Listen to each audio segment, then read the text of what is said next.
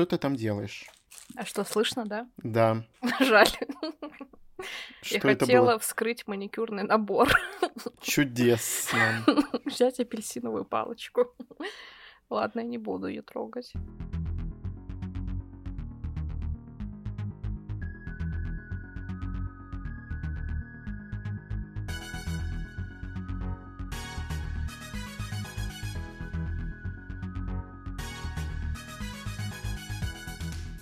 Всем привет! Привет.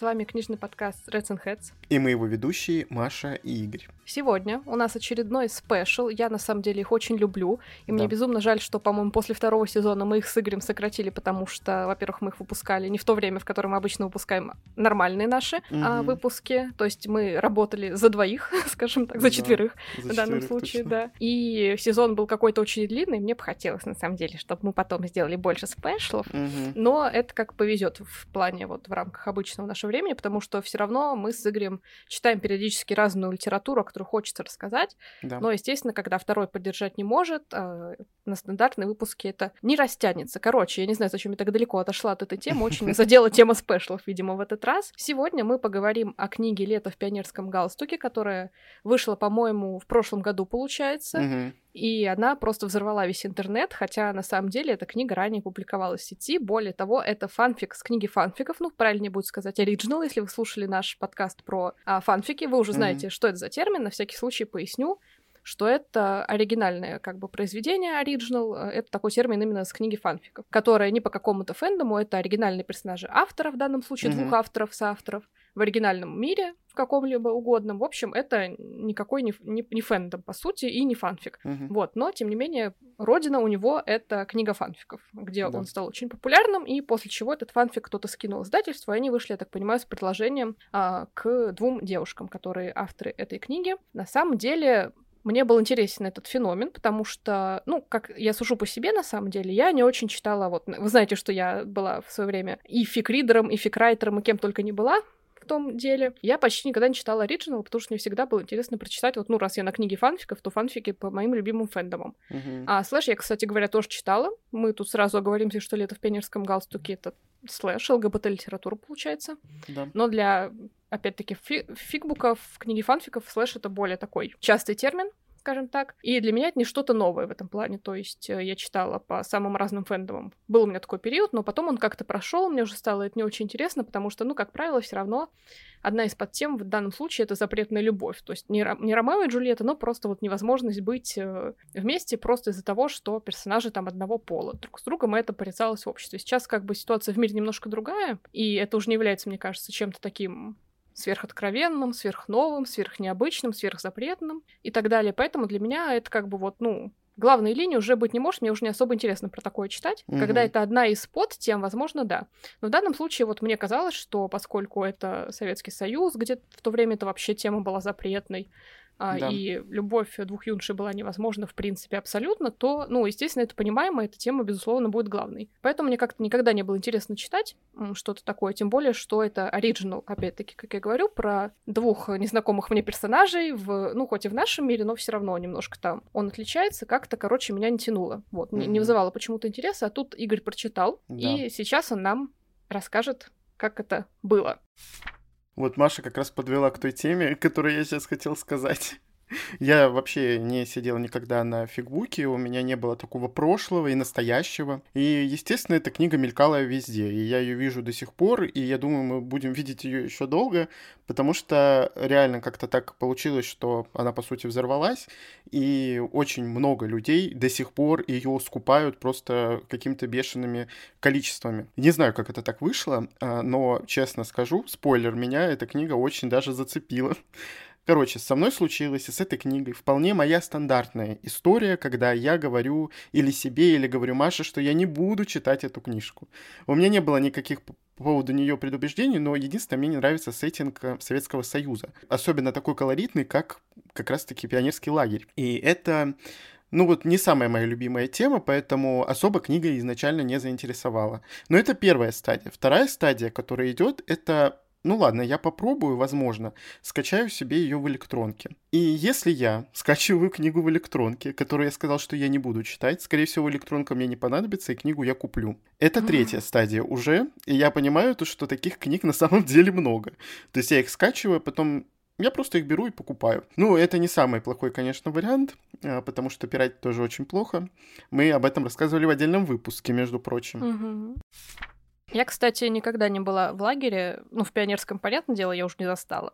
А, родилась слишком поздно, но даже вот в такие, знаешь, детские летние лагеря, куда часто отправляют детей, всех моих одноклассников, наверное, отправляли, причем это были как лагеря в Подмосковье, где там просто, ну, зарядки, всякие занятия mm-hmm. на свежем воздухе и так далее. Так были еще крутенькие какие-то элитные лагеря, где это в Турции, знаешь, вот с аниматорами, там возле моря. Ну, короче, я ни разу не была ни в каком, ни в одном, ни в другом, поэтому мне даже как-то это у меня нет э, никаких ассоциаций вот с этим сеттингом, с сеттингом лагеря. Я понимаю, что я бы, наверное, никогда не смогла написать что-то такое, потому что, угу. ну, я, я не была и уже не буду, видимо. Я тоже не ездил в лагеря, и не совсем знаю эту тему. Ездили мои знакомые, одноклассники, но не я. Мне почему-то не хотелось даже туда поехать. Если бы захотелось, наверное, родители бы меня отправили. Поскольку я уже рассказал предысторию, э, получилось так, что я зашел на сайт, где продаются книжки попкорна, от первого лица, так скажем, то есть от них самих, и там оказалась книжка с автографом. Я очень люблю какие-то такие особенные книжки, и, естественно, меня это еще сильнее подтолкнуло, и поэтому я, короче, ее купил. Ну и практически сразу начал читать. Теперь расскажу немножко, о чем эта история.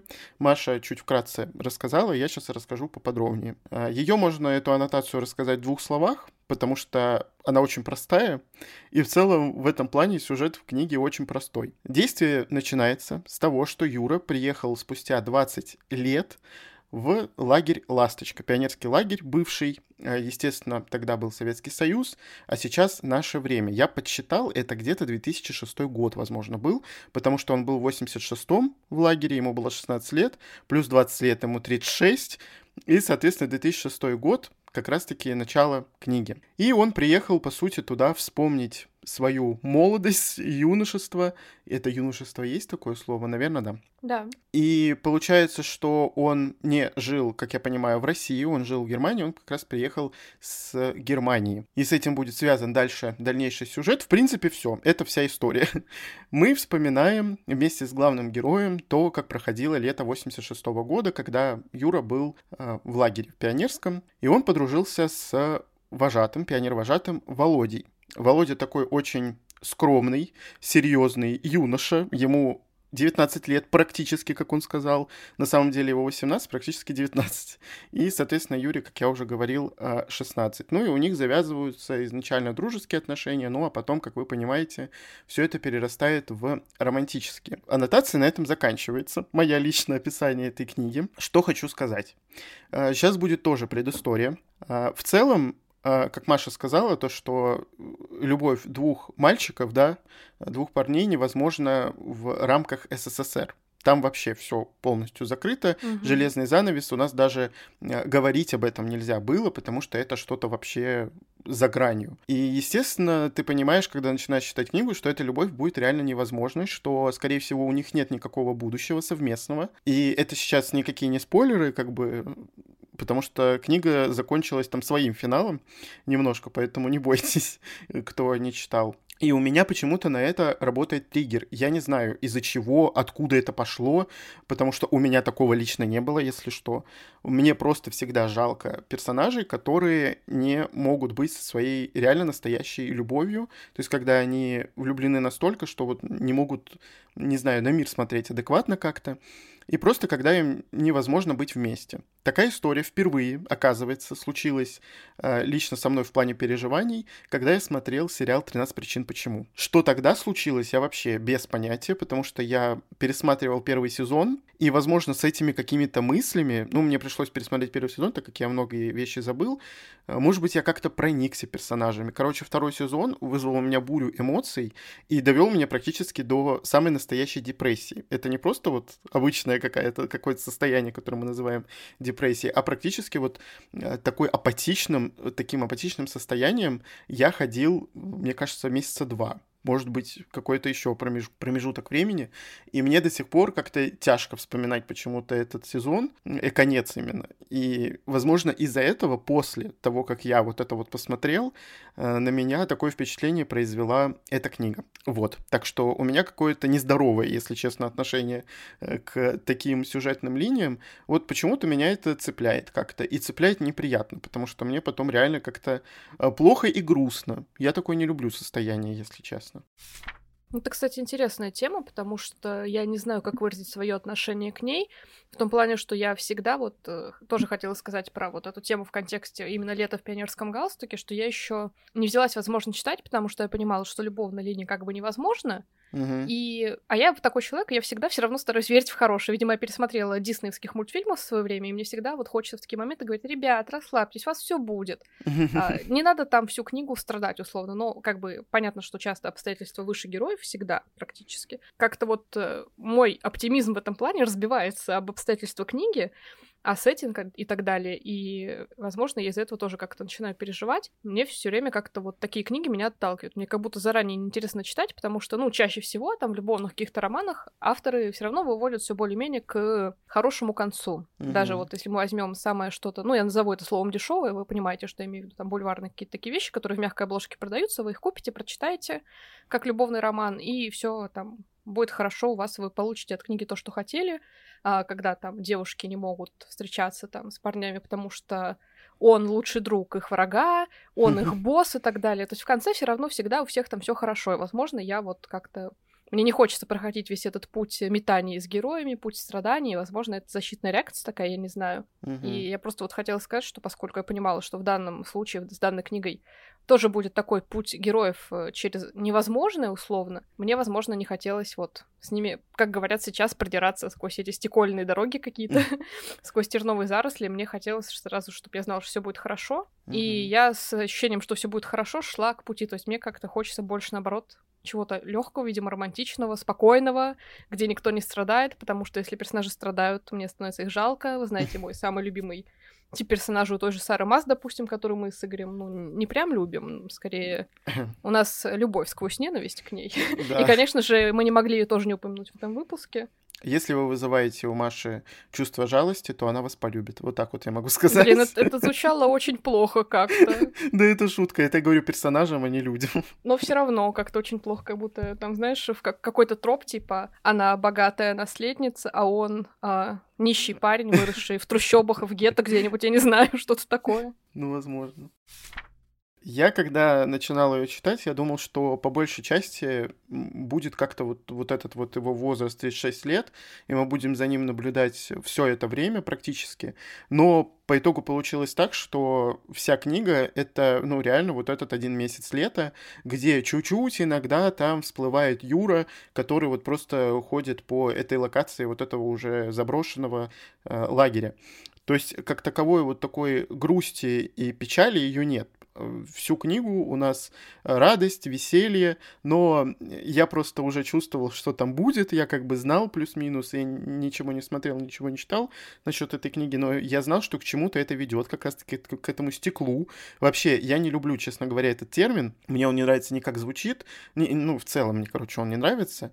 В общем, что-то будет душераздирающее, ну, я точно знал. Но вся книга на самом деле очень такая добрая, летняя, а, легкая действительно. И получается так, что у нас вот эти два главных героя получились абсолютно разными, вот абсолютно разными. Юре 16 лет, и поскольку он младше, он, видимо, должен был быть, а может и не должен был быть, э, должен быть действительно младше головой. Но на самом деле получается, что Володя оказался не таким психически устойчивым с какой-то стороны, а, нежели Юра. Э, хоть и Юра по большей части тоже какой-то такой ребенок, но он взрослый какой-то ребенок. У него более устойчивые какие-то понятия, э, в отличие от э, вот просто-напросто Володи. И Володя разбивал все время мне сердце лично mm. в, под конец, потому что я считаю его виновным во всем. Mm. Просто реально во всем. И это, возможно, будет спойлером, возможно, нет, но я абсолютно как сказать, не полюбил этого персонажа. И мне опять вот, как Клей был в 13 причинах, почему мне было жалко его, в данном случае мне жалко было Юру, и, видимо, у меня тоже такой троп э, есть, э, жалости вот к персонажам. И, и, мне, и мне просто плохо от этого, от того, что они не могут, по сути, быть счастливы. А, конечно, конец совершенно перевернул а, эту книгу, но об этом попозже. Так вот, Юра действительно мне приглянулся больше всех, и я хочу выделить один плюс, э, ну не один, конечно, плюс в этой книге, но самый лично для меня главный. Очень не люблю я повествование от третьего лица, а здесь именно оно, то есть я люблю повествование от первого, а, поскольку мне просто, возможно, легче воспринимать окружающий мир и так далее. В случае с этой книги от третьего лица написано так, как будто бы написано от первого. Хочу сказать, что авторы... Вот, вот это пример, как правильно, как нужно писать от третьего лица. По моим личным ощущениям, когда мы находимся только в голове Юры и воспринимаем весь мир только с его головы, с его взгляда, и он ничего не додумал. Ну, как сказать, у него нету в голове мыслей, э, действительно, что в голове у других персонажей. То есть он смотрит на их реакцию э, оценочно а не предполагая, что они чувствуют. Я не знаю, как описать это, чтобы вы поняли, что я имею в виду. Ну, достоверный есть, фокал. Ну, ну да, можно сказать так просто. Достоверный фокальный персонаж, от которого идет просто-напросто повествование адекватно, а не когда мы там лезем во все стороны, или когда э, у нас постоянно что-то перемешивается, то мы в голове у того, то у другого. То есть все повествование ведется от лица Юры и только. И это очень классно. Я чувствовал себя абсолютно комфортно, несмотря на то, что не люблю третье лицо.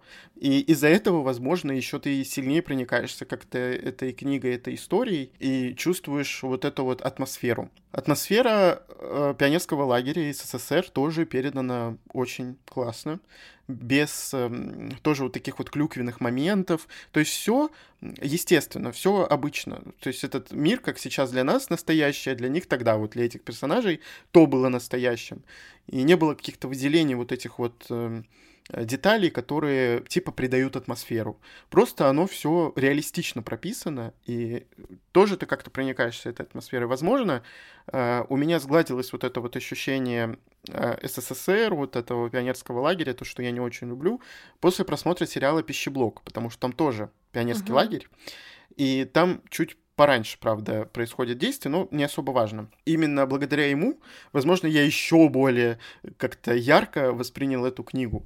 Из-за того, что я уже видел все это перед своими глазами, вот прям так красиво, кинематографично. То есть лично для меня эта книга максимально хорошо написана и в плане атмосферы, и в плане фокала, как будто бы писали реально опытные ребята, э, опытные авторы, и все-таки это разрушает вот момент отношения фанфикшена а, или сетевой литературы. а, как-то пренебрежительно, лично для меня, вот после того, как я прочитал уже эту книгу, я понял, что она ничем не отличается и даже превосходит те книги, которые издаются изначально, где, которые нигде не выкладывались, которые про проходят вот этот вот путь длинный, тернистый, они получаются намного лучше, чем книги однодневки, которые ни о чем. Какие-то такие у меня мысли были при прочтении и после. Я хочу ставить то, что на фигбуке, на книге фанфиков, очень часто можно встретить э, реально талантливых авторов, угу. которые хорошо пишут даже в рамках э, именно фанфиков по фэндомам каким-то. Я очень часто находила такие, у меня есть отдельная коллекция до сих пор, вот, которая с тех времен осталась. Авторов, которые прям мне очень нравилось, как пишут, и я всегда не стеснялась писать им полотна комментариев о своих восторгах. И на самом деле я знаю, что даже до сих пор некоторые издатели, которые считают себя очень прогрессивными, они пренебрежительно относятся к фанфикам.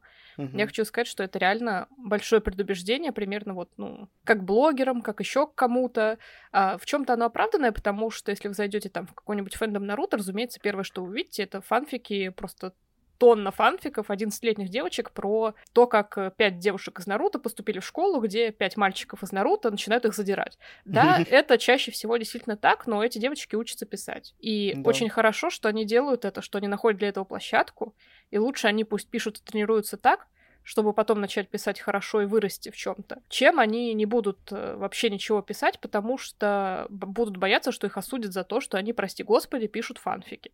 Нет. Вот в этом плане я реально хочу часто выражать респект авторам с книги фанфиков, потому что там реально собираются люди, которые, как правильно сказал Игорь, зачастую пишут гораздо-гораздо лучше, чем либо другая сетевая литература, которая публикуется на специализированных площадках по определенным mm-hmm. жанрам, просто чтобы не называть имен, так сказать.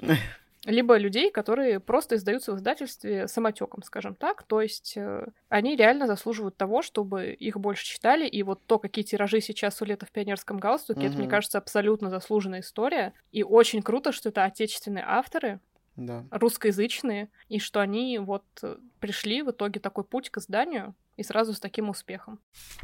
Ну да, это удивительная в этом плане история, и что, э, по сути, они перепродали уже огромное количество зарубежной литературы, которая у нас в приоритете, как правило, э, была до этого, до всех этих ситуаций нынешних.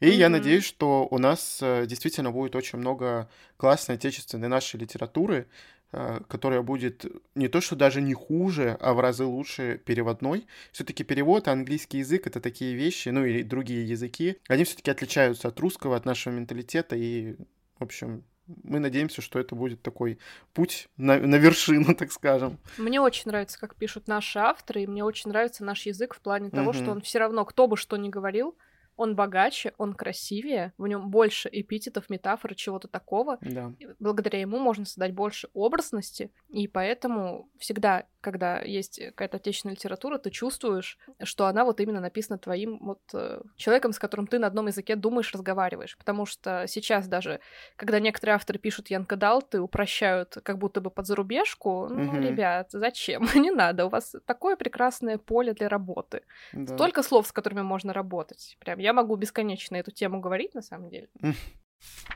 Я посмотрел э, одно или два видео с авторами.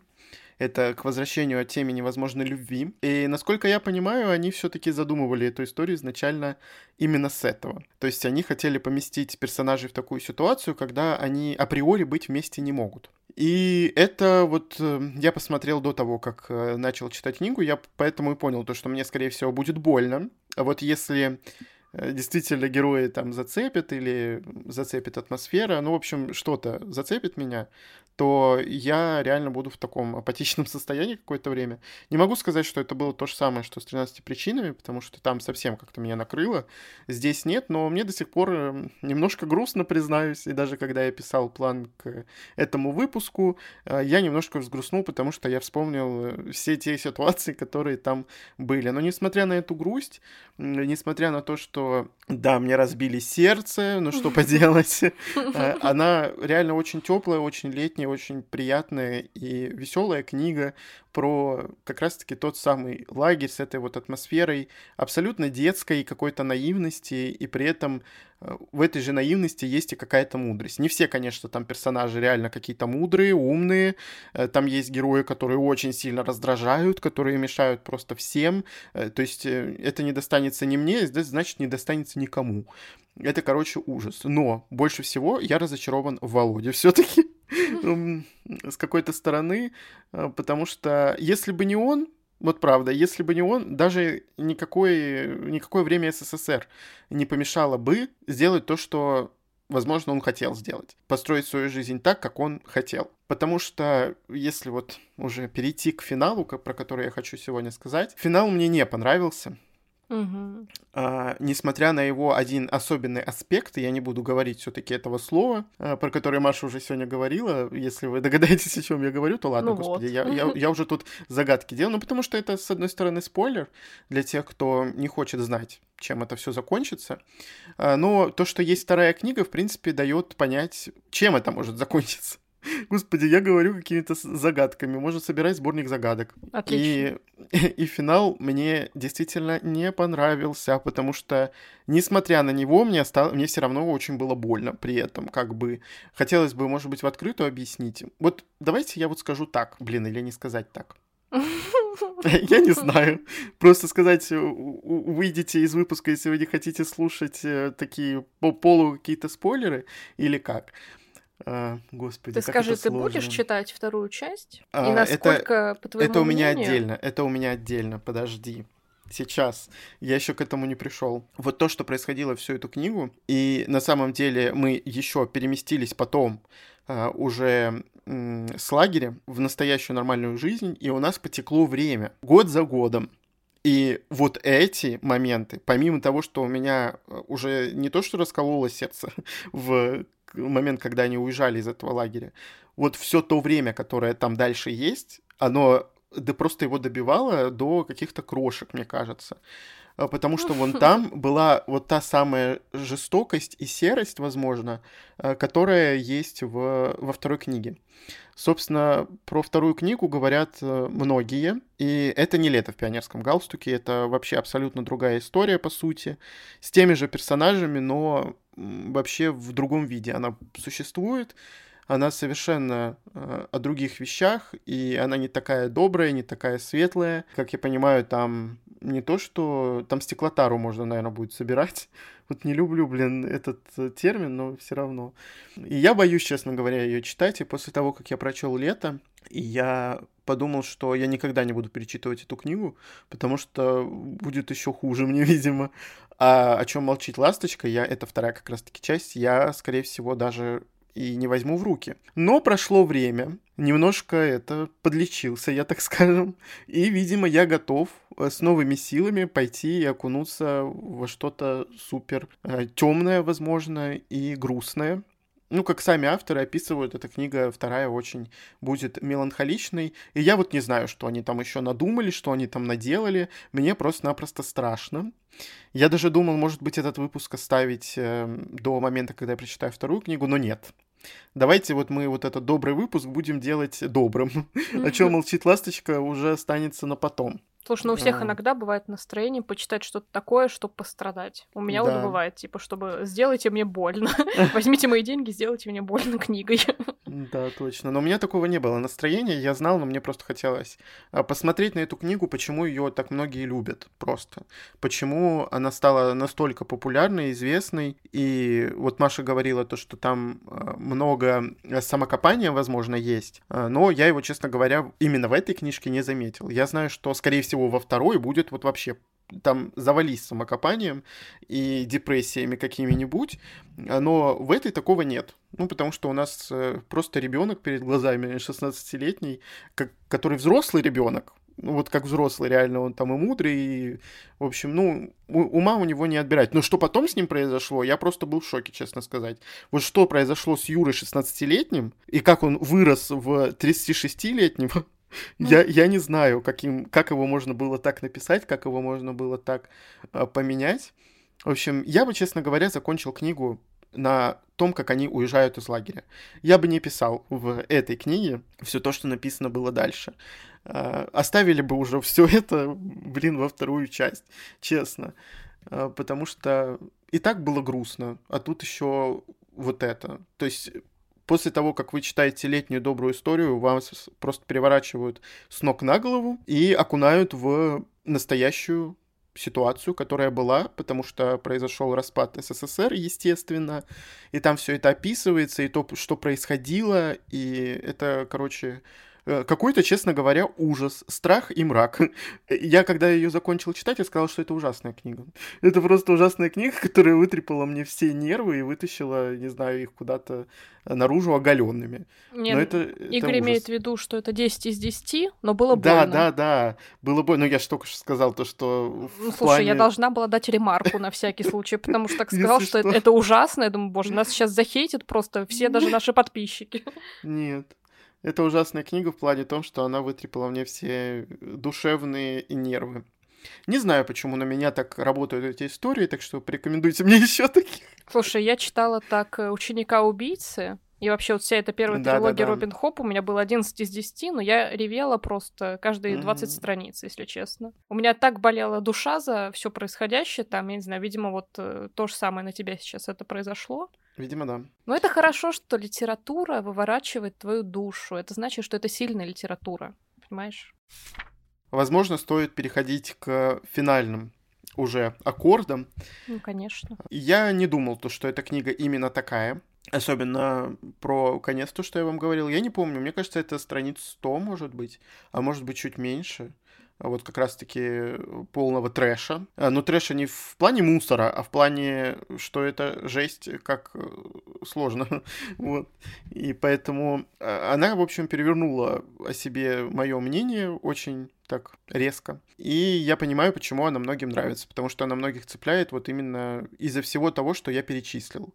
И не оставляет, наверное, никого равнодушным, хотя это громко, наверное, будет сказано, потому что э, все мы разные, и, возможно, кому-то покажется, что это какой-то просто бред. Но написано это потрясающе. Вот что я могу сказать. Это написано, ну, не в пример вообще всем тем, кто сейчас э, издается в большинстве. Зря они, конечно, начали ее писать, чтобы изначально не, с- не сводить персонажей, как бы, чтобы у них не было будущего, но ладно. Но есть такие тоже а, жанры на книге фанфиков, что это драма с плохим концом, там. Вот все эти предупреждения обычно стоят на таких вещах, и они говорят сразу, что если вы хотите пожрать стекла, вам сюда, пожалуйста. Точно. Нет, я, я вот все время, когда что-то такое смотрю, читаю. Ну вот у меня было пару буквально примеров. Вот эта книга, сериал и еще, возможно, что-то было. Мне кажется, до такого же состояния меня и Хатика может довести. Я никогда не смотрел этот фильм. А вот у меня... Мы вот никогда не настолько- будем смотреть Нет, фильм, я не я буду считаю. никогда. Нет, нет. У меня вот примерно такие же, я думаю, будут эмоции просто. Вот когда не могут люди быть вместе, несмотря на то, что я вообще не любитель любовных романов. То есть, когда я понимаю, что будет э, хэппи-энд, я такой, ну ок, мне не интересно. Мне обычно эти любовные линии вообще не интересны. Но что со мной происходит, когда вот такое? И причем я думаю, что не везде со мной это сработает. То есть это все-таки заслуга именно авторов и то, как они это показывают. Так что я могу сказать, что если вы хотите а, нарыдаться, потому что я рыдал, честно признаюсь, 100 страниц, я просто плакал, у меня были э, слезы на глазах, и я помню то, что я эти 100 страниц потом еще и перечитал, чтобы себя добить.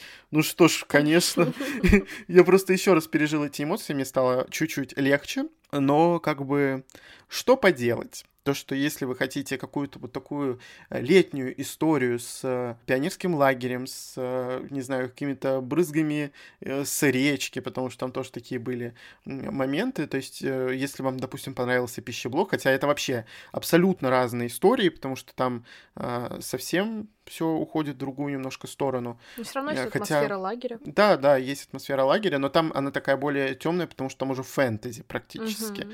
Вот. Но я не буду рассказывать, вдруг кто не знает. И, в общем, я очень доволен остался. Хотя после прочтения я был очень недоволен. Я рад, то, что эта книга настолько запала мне в сердце, на то- настолько вызвала эмоции, а, потому что когда книга не вызывает вообще никаких эмоций, это, это плохо. Это значит, либо какая-то книжка не очень, либо у тебя настроение не то, а, либо она тебе просто-напросто не подходит.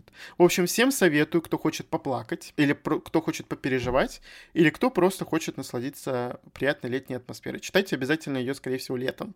Э, Хотя я лето не очень люблю, мне зимой было комфортно, когда с окна дует холодный ветер. Ну Вот сейчас скоро май, Да. начнется потепление, поэтому мы как раз, э, думаю, я присоединюсь тут к Игорю, по его словам, рекомендуем взять э, что-то такое для вот э, каникулярного или летнего чтения.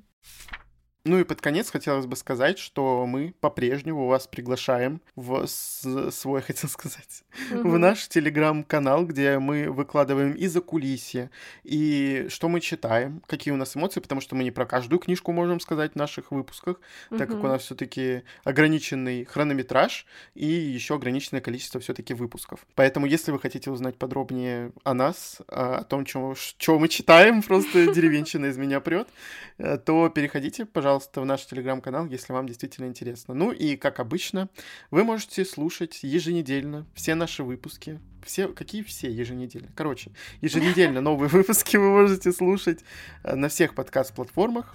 Всем пока! Пока.